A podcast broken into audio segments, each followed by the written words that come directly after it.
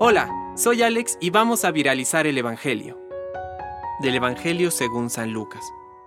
Jesús dijo a sus discípulos, Sean misericordiosos como el Padre de ustedes es misericordioso.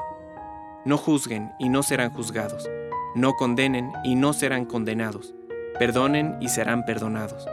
Den y se les dará. Les volcarán sobre el regazo una buena medida, apretada, sacudida y desbordante, porque la medida con que ustedes midan también se usará para ustedes. Palabra de Dios. Compártelo, viralicemos juntos el Evangelio. Permite que el Espíritu Santo encienda tu corazón.